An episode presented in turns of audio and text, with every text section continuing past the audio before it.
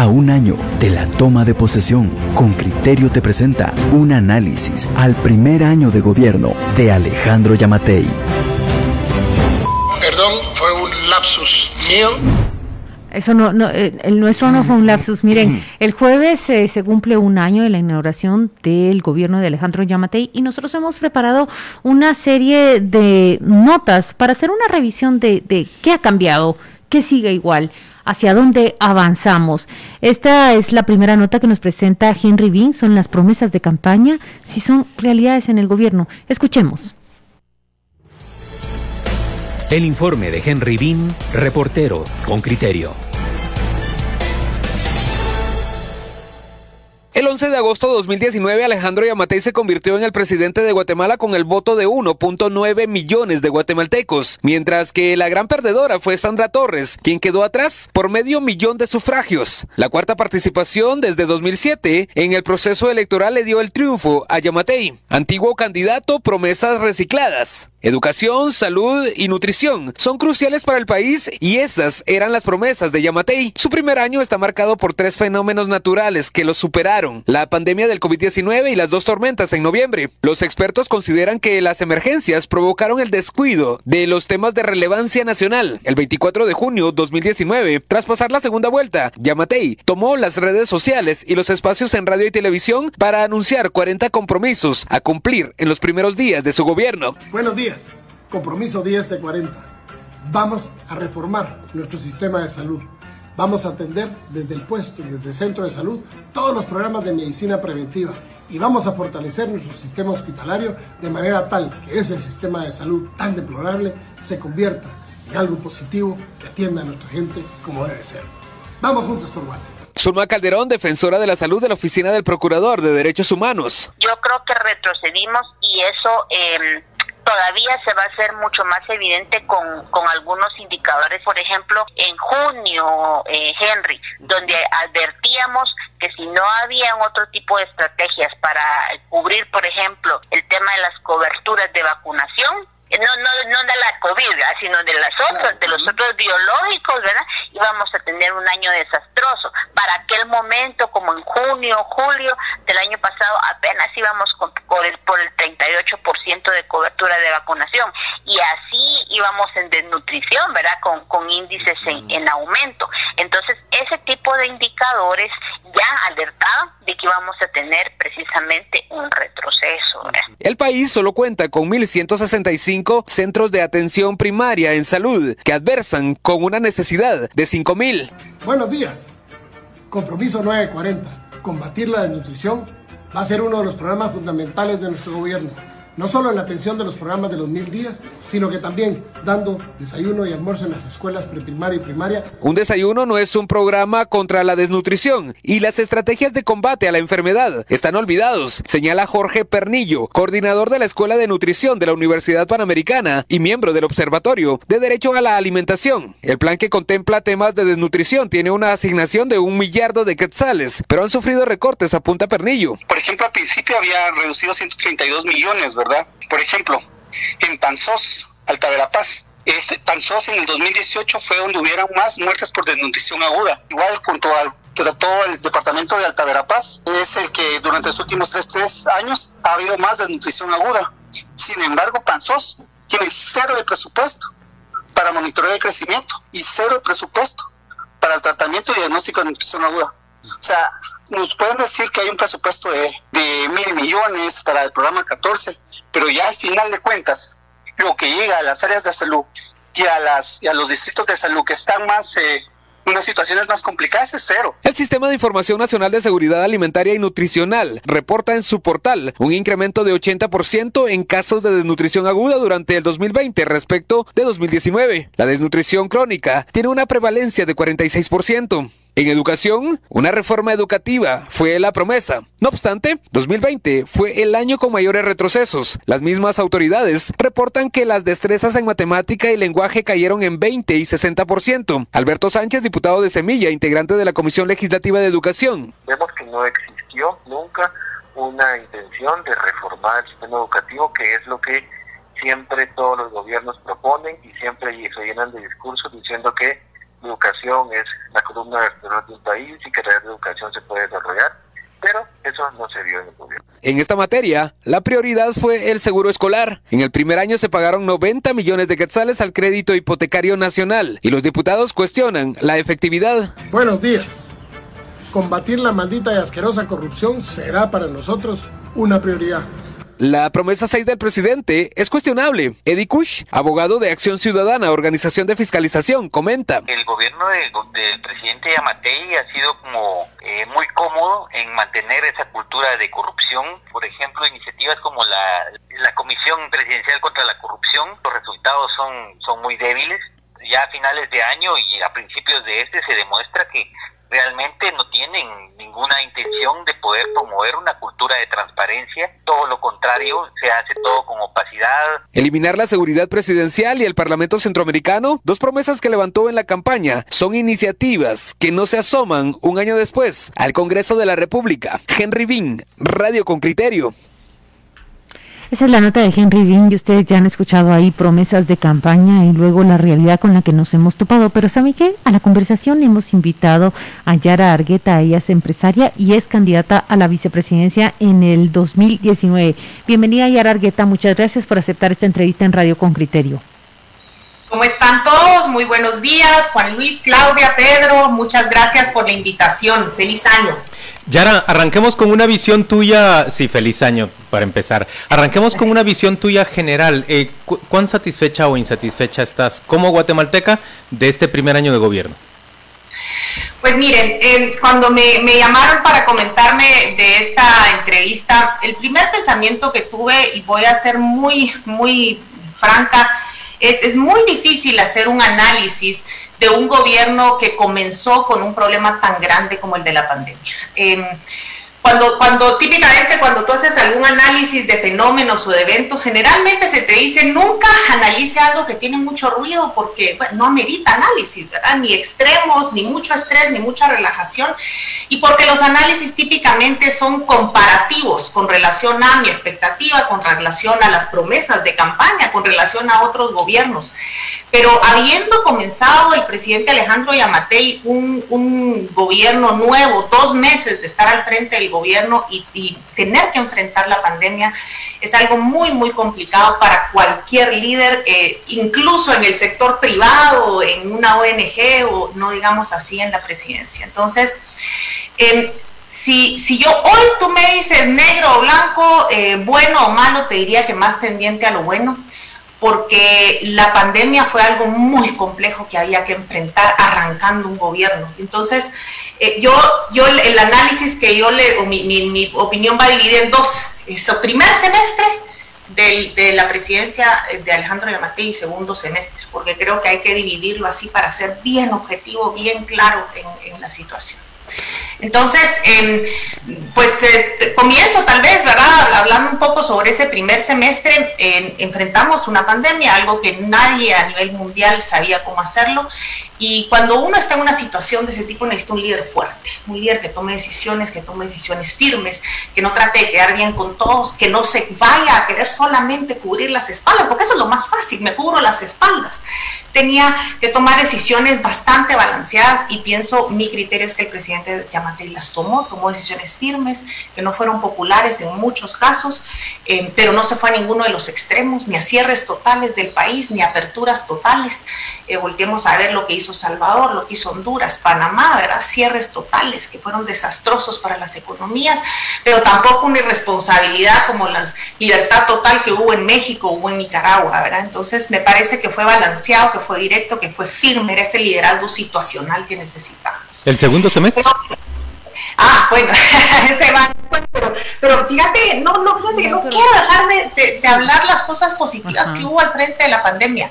Eh, creo que comunicó muy bien eh, y es algo que se necesita, un liderazgo, ¿verdad?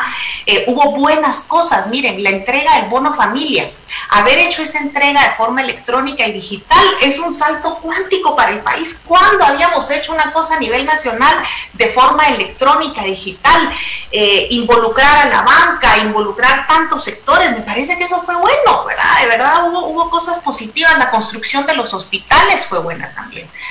aunque muchos aleguen que no eran buenos, que es, miren, Hasta en el sector privado hubiera sido difícil construir los hospitales en ese tiempo en medio de una pandemia. Porque fíjese, porque las aduanas, porque todos los países están comprando equipo médico, lo que eh, excusas y lo hicieron y lo, terminaron. Entonces, eh, esa, esa parte me pareció muy buena, es muy relevante, no la podemos eh, dejar de de, tomar en cuenta. Hay que ponerle atención, es que si no también de veras solo somos criticones sin ver las cosas que fueron positivas.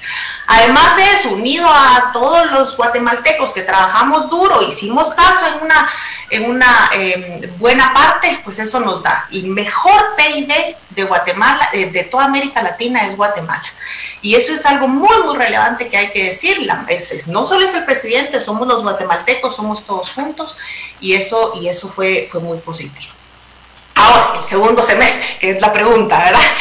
Claramente es presidente de Guatemala y no presidente de COVID, ¿verdad? Y entonces como que nos quedamos, nos quedamos en la emergencia, nos quedamos en un modo de emergencia que, que no, ya no sabemos si es porque típicamente eso suele pasar cuando estás en un problema te quedas ahí patinando o porque también es la mejor forma tal vez de encubrir algunas eh, dificultades que han tenido para ejecutar. El segundo semestre me pareció muy malo, me parece que el COVID pues no es que haya pasado, pero está aquí para quedarse y entonces él como presidente ya habiendo enfrentado la situación más emergente había que comenzar a trabajar y, no, no avanzamos y ahí, ahí estoy negativo, ahí me siento eh, no como guatemalteca y empresaria, eh, no me siento contenta con el resultado. Pienso que había que trabajar en temas muy importantes que ya estaban mal y que se complicaron con la pandemia, como el tema de la desnutrición, ¿verdad?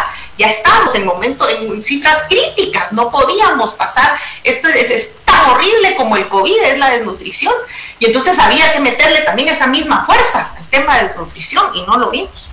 Luego las consecuencias de la pandemia, habían problemas que que, como el tema educativo, pero que además con la pandemia era muy difícil, había que, replantear, así como, como fueron tan creativos y tan, tan directos en la adjudicación del bono familia de forma electrónica y digital, así también había que entrar al tema educativo, cómo, cómo usábamos la tecnología de forma rápida para poder enfrentar educación en tiempos de COVID. No podíamos quedarnos seis meses haciendo como que no estamos, no, ha pasado nada y las escuelas siguen sin, sin arrancar de una forma eh, medianamente aceptable.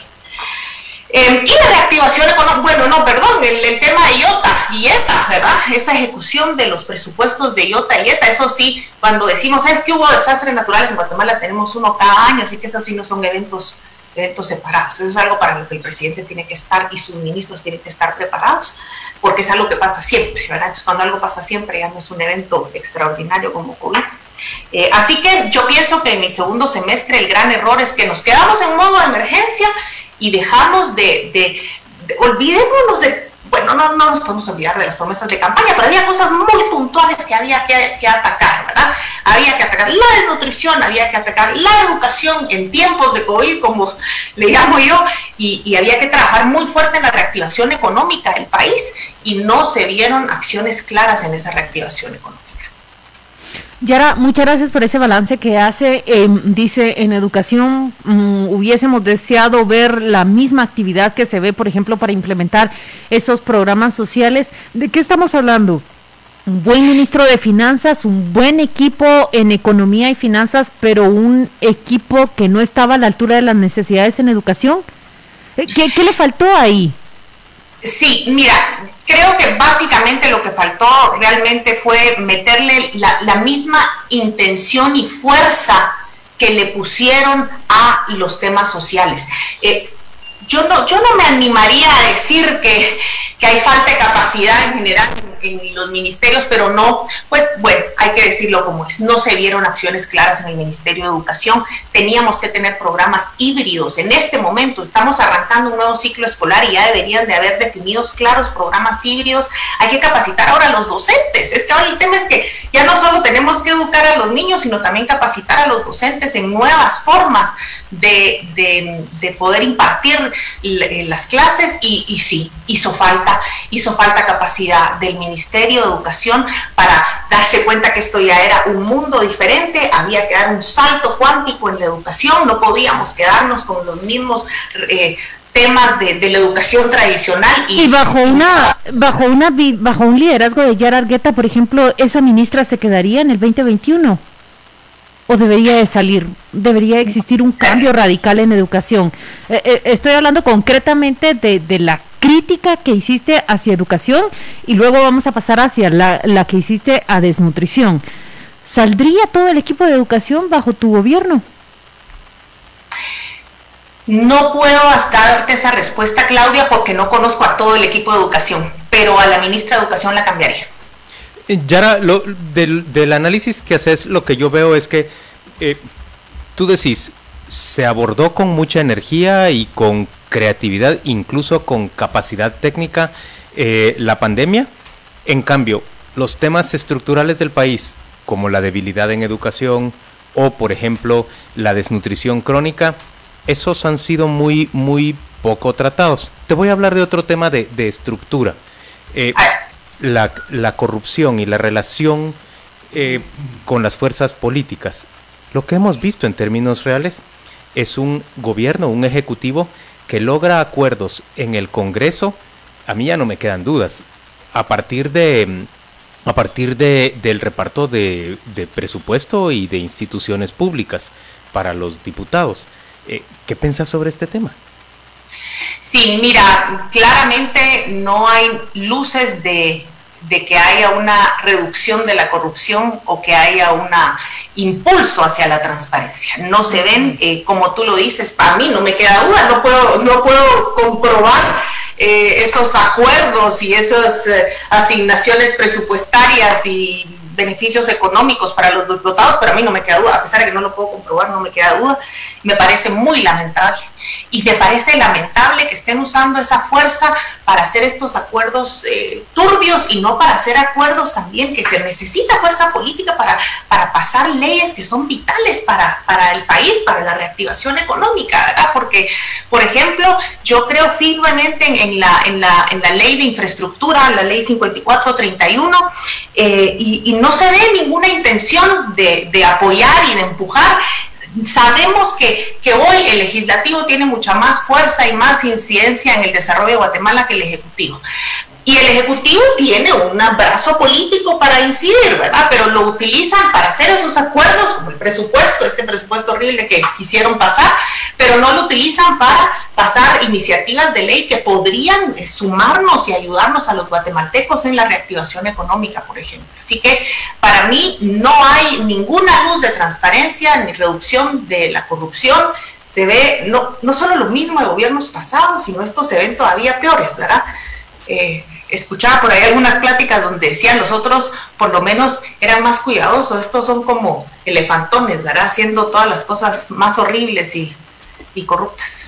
Bueno, sí, los escándalos de corrupción nos han dejado a todos prácticamente eh, recordando y regresando al gobierno del Partido Patriota.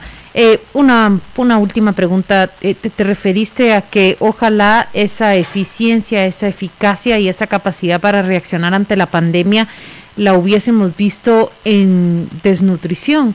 ¿Qué es lo que pasa? ¿Por qué eh, ningún gobierno parece abordar el gran problema nacional con ese ahínco y con esa prontitud que se abordan otros?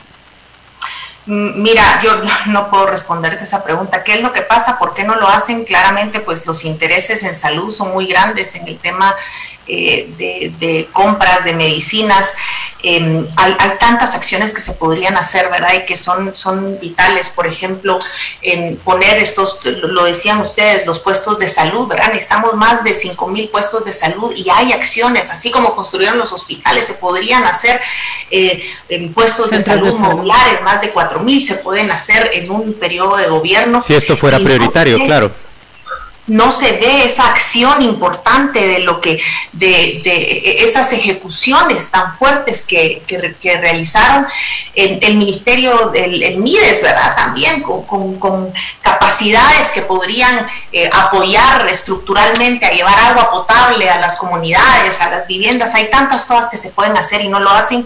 ¿Por qué no? Pues la única respuesta que tengo es eh, ineficacia y corrupción, ¿verdad? Y, ya vimos que se podían, como, como lo dije, ya vimos que hicieron un buen trabajo en el primer semestre y no pareciera que tienen la misma la misma fuerza y el mismo compromiso para, para hacerlo en estos temas. Muy bien, muchas gracias a Yara Argueta. Ella ha participado con nosotros, es candidata a la vicepresidencia por el partido Creo en 2019. Nos acompaña hoy con esta serie que iniciamos para revisar el primer año de Alejandro Yamatei en la presidencia. Un abrazo, muchas gracias. Gracias a ustedes. Buen día. Argelia Chilín dice, ¿por qué no entrevistan a otros candidatos? Pues Yara no representa todas las ideologías políticas, justamente de eso se trata por nuestra supuesto, serie. Una persona no va a representar todas. A lo largo de la semana, Argelín, Argelia, usted escuchará las diferentes posiciones y visiones ideológicas que se tienen sobre el Estado y su funcionamiento. Eh, yo leo el mensaje de, de, Hugo Pérez y dice, escuchando hablar a, su entrevistada sobre el COVID, yo me quiero ir a vivir al país del que habla. Hugo, yo sé que esto que digo es objeto de, de muchísima crítica y, y bueno, entiendo y acepto esa crítica que se me hace a mí. Yo comparto el análisis en general que hace Yara Argueta, solo que yo lo hubiera expresado de una manera distinta. Creo que el gobierno afrontó una crisis sin precedentes y que en términos generales lo hizo con bastante eficiencia. Miren, lanzar esos programas sociales y repartirle el dinero que le repartió a tantas familias en menos de seis, ocho meses, yo creo que eso no tenía precedentes en nuestro país. El programa de protección al empleo, con todas las insuficiencias que tuvo, creo que también funcionó bastante bien. Creo que eh, las primeras medidas, así como dijo ella, el, eh, y luego traer a, a, una persona que se hiciera cargo de una forma técnica, sustituir al ministro de Salud, construir los hospitales temporales y construir uno. Es, esto yo sé que a la gente le choca que lo diga, pero es real. Miren, yo tengo 30 años de hacer periodismo y yo nunca había visto que un hospital público se levantara de cero a 100 o si usted quiere de 0 a 80, porque como me recuerda Claudia, cada vez que yo digo esto, tuvo desperfectos en la conexión eléctrica y se inundó el hospital de Santa Lucía Cotzumalguapa una vez que fue, que fue construido, pero en dos meses se resolvieron esas dificultades. Eh, yo nunca lo había visto antes. Aquí los hospitales se tardan 5, 6, 8 años en, en construirse. Eh, requiere un comentario aparte todo lo de ese hospital, pero en términos generales sí hubo una buena respuesta o una respuesta, digamos, razonable para nuestras posibilidades. Ahora bien, en todo el plano estructural, en lo que tiene que ver con nuestras insuficiencias en educación, con la desnutrición crónica que aqueja al país, con la cooptación del Estado por parte de, de, de, políticos e interesados en no ser regulados, en eso no ha habido ningún avance, por el contrario, un empeoramiento en, en muchas cosas. A, a mí me parece que es un balance bastante bueno, bastante bueno, pero uno tiende a decir eso cuando uno coincide con, con, la persona con la cual está hablando, ¿verdad? Bueno, coincidas o no, yo creo que ha hecho un balance de, de cosas y las ha explicado con suficiente sensatez. Yo no he participado y no he participado porque me, me, han deprimido mucho los comentarios de muchos oyentes. Lo digo como, como lo siento. Eh, no cuando alguien dice el cojo que se droga, disculpe, a partir de ahí su análisis ya cae. Eh, o gente que dice eh, en qué otro país vive. Bueno, aquí ha habido un análisis y, y se han puesto sobre la mesa cosas positivas y se han dicho cosas negativas. Y como ya se han dicho, yo no las voy a repetir. Lo que no va a cambiar en este país, pero no en cuatro años, sino en cuarenta, es el sistema educativo. Y no va a cambiar porque es un sistema mal hecho en toda su configuración. Y da igual el gobierno que venga, da exactamente igual el gobierno que venga. A mí un ministro una vez, sentado con él, me dijo, es que aquí se sienta el líder sindical y me dice, ¿usted va a estar aquí dos días o tres? Entonces, aquí hay una serie de fuerzas, de fuerzas, de acciones, que, que imposibilitan que cualquier gobierno pueda hacer algo eh, mínimamente visible. Lo imposible. Venga quien venga y lo haga quien lo haga. Porque hay imposibilidad material, física de hacerlo. La cosa, hay que cambiar el sistema. Es como cuando empiezan a decir, no, eh, eh, yo vine aquí con Naciones Unidas y uno de los temas que llevamos en Naciones Unidas fue todo el tema de inteligencia y todo el tema de la policía. No, la reconversión de la policía. Este modelo hay que cambiarlo, discúlpenme. No, es que, bueno, pues siga usted con la reconversión de la policía. Llevamos, total, llevamos la friolera de veintitantos años con la reconversión de la policía. Podemos seguir 50 más. Pero hay que cambiar el modelo, igual que el modelo de inteligencia. No es que vamos a una reconversión, eso no funciona. Bueno, pues péguese otros 20 años con la reconversión. A mí un embajador me dijo cuando yo le dije, vamos a ver, embajador, ¿por qué siguen apoyando un modelo que no funciona? ¿Y sabes cuál fue la respuesta? Porque yo no puedo decir que mis antecesores todo lo hicieron mal. Entonces se retroalimenta de la ineficiencia y de la falta de seriedad hacer las cosas.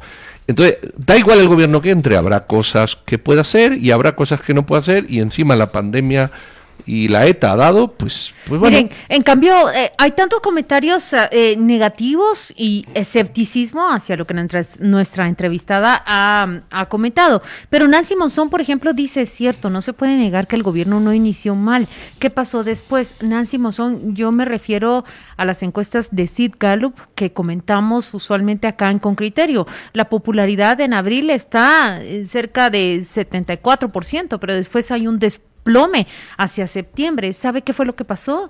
Eh, la prensa independiente empezó a revelar los casos de corrupción y entonces las personas no se pueden sentir satisfechas cuando un gobierno en plena pandemia simplemente deja que la, la, corrupción siga y que se aprovechen desde ministros, diputados, de la precariedad que, que, tiene este Estado. Dice también, por ejemplo, eh, estudiante con, eh, con criterio. Elvia Matías, en cambio, la considera objetiva. Reconoció y criticó. Sí, eso hizo nuestra entrevistada, hizo un balance. Por ejemplo, clara y tajantemente dice, la ministra de Educación no seguiría, no puede seguir un año después. Dice, las escuelas se fueron a un estancamiento, a una paralización durante seis meses. Y esa y el, el, abordaje de la nutrición fueron las principales críticas de ella. Corrupción, educación, desnutrición. A mí ahí lo que me está diciendo es, ni la lucha contra la desnutrición, ni mejorar el sistema educativo para hacerlo real, para ser realmente más competitivos y por lo tanto darle oportunidades democráticas a más personas en el país eh, son prioridades del gobierno. Ahí de plano que no. Igual que tampoco es una prioridad eh, romper la cooptación que existe sobre muchas instituciones del Estado, sobre el Estado mismo y luchar contra la, contra la corrupción. Esa de plano que no es prioridad. Pero sostengo una discusión con un oyente con criterio que es Adrián, que me está diciendo, eh, ok, o está bien el intento de abordar lo social ante un drama sin precedentes como es la pandemia en el primer año, pero dice, el abordaje médico de la pandemia con el ministro Monroy fue deleznable. Y yo le respondo, claro, pero se sustituyó al ministro muy poco después de que Edwin Asturias se hizo cargo de, de, la COPRE-COVID. Y, se abrieron causas judiciales en el MP contra los Sí, pero el inicio fue terrible. Sí. Ok, fue terrible, excepto porque en realidad las primeras medidas que tomó el presidente para cerrar parcialmente la economía y constreñir, digamos, las posibilidades de que se difundiera el, virus, la verdad es que no fueron malas. Yo, yo sé que cuesta admitirlo, pero honestamente no, fueron malas. Siempre se le va a resaltar eh, esa crítica en medio de la pandemia y es justo lo que hace Carolina Reyes. Recuerdan ustedes los médicos que salieron a protestar con tres, cuatro meses sin que el salario eh, fuera percibido. Recuerdan ustedes los médicos pero que nosotros dijeron, reporteamos un aquí. equipo de producción, pero nosotros de protección. Reporteamos aquí y nos damos cuenta que esos, digamos que esa incapacidad del Estado para contratar con agilidad o para proveerse con agilidad son eh, falencias estructurales de nuestro propio Estado. Lo que yo sí le reclamaría ahí al gobierno es que frente a esa evidencia fue incapaz de, promover ante el legislativo las reformas que eran necesarias, teniendo todos los votos comprados de los diputados que tienen ahí listos, eh, ¿por qué no promovió ahí esos cambios? En cambio, para un presupuesto que les convenía a ellos, porque se repartían un montón de plata, ahí sí lograron un, un acuerdo rapidito. Igual que cuando yo les decía lo del hospital de Santa Lucía Cotzumalguapa, ¿saben por qué se logró ejecutar rápidamente? Porque todo se manejó con donaciones. Si el gobierno, un, un gobierno, digamos, eh, inteligente y serio hubiera rápidamente hecho el análisis y decir, puchica, no puede ser posible que solo cuando ejecutamos con donaciones se puede hacer de una forma tan rápida. ¿Qué reforma hay que hacer para que el Estado tenga más capacidad de ejecutar de una manera, digamos, eh, inmediata? Como vimos a muchos países, y por no mencionar a China, que yo sé que es mala palabra aquí, levantar eh, hospitales en cosa de 100 días Bueno, miren, definitivamente hay muchos más comentarios de los oyentes con criterio. Podemos, podemos elegir otro par. Vamos, vamos a hacer lo siguiente. No sé si Juan Luis y Pedro tienen alguno con el que quieran comentar. Eh, bueno, Adrián que sigue discutiendo me, me, dice, ¿el Ministerio de Salud no tiene un plan definido? Evidentemente no, pero es que esta es una discusión concreta. El gobierno entró al poder sin tener un plan, por ejemplo, de incremento de cobertura de primer nivel, que ahora todos nos damos cuenta que es esencial para, para abordar. Lo dijo la entrevistada, la entrevistada lo dijo. No solo lo dijo la entrevistada, pero es que a los tres meses llegó la pandemia. ¿Qué plan vas tú a poner después de tener que pedir 11 mil millones para enfrentar una pandemia? Es que esto, esto, esto que estamos analizando aquí, se ha hecho un análisis en todos los países del mundo y todos, todos, todos han recibido críticas a sus gobernantes, todos han descubierto que no estaban eh, capacitados para enfrentar una cosa de esta, unos más que otros, y todos han tenido críticas brutales. Entonces, el, aquí ha habido una pandemia sin precedentes, que ya se nos olvida, amén de otras cosas. Lo que no quita cosas que se pueden poner sobre la mesa. Tú mismo estás reconociendo, y es un tema que se habla aquí, la enorme dificultad de la ley de compra y contrataciones. Pero, o sea, las contrataciones del Estado son Sí. una, un, un camino de piedra que el Congreso no está dispuesto que a ni cambiar. el Ejecutivo toma iniciativa, ni el Congreso, Ni el está Congreso a cambiar. o sea, nadie Pero yo creo que vos estás siendo muy, muy blando y benévolo. A la hora de decir que Hay- si no hay un es que plan. todo es lo que- malo es la pandemia. Es que, por no, ejemplo, No, no, el, el centro no. de salud, la construcción, la entrevistada dijo, miren, así como se empezaron a construir esos hospitales, pudieron crearse un plan inmediato para construir los centros de salud.